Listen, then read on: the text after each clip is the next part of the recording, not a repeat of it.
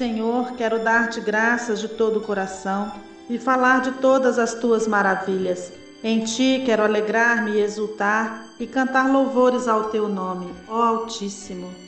Quando os meus inimigos contigo se defrontam, tropeçam e são destruídos, pois defendeste o meu direito e a minha causa. Em teu trono te assentaste, julgando com justiça.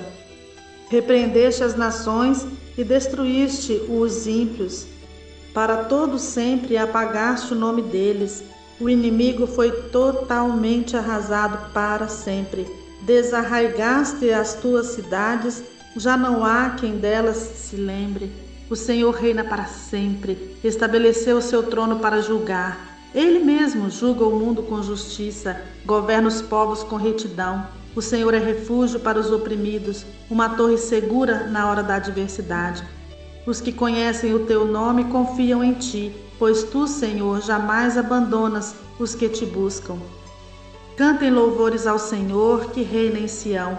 Proclamem entre as nações os seus feitos. Aquele que pede contas do sangue derramado não esquece. Ele não ignora o clamor dos oprimidos. Misericórdia, Senhor. Vê o sofrimento que me causam os que me odeiam.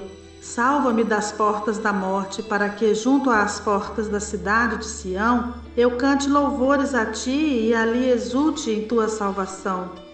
Caíram as nações na cova que abriram, os seus pés ficaram presos no laço que esconderam. O Senhor é conhecido pela justiça que executa. Os ímpios caem em suas próprias armadilhas. Voltem os ímpios ao pó, todas as nações que se esquecem de Deus. Mas os pobres nunca serão esquecidos, nem se frustrará a esperança dos necessitados.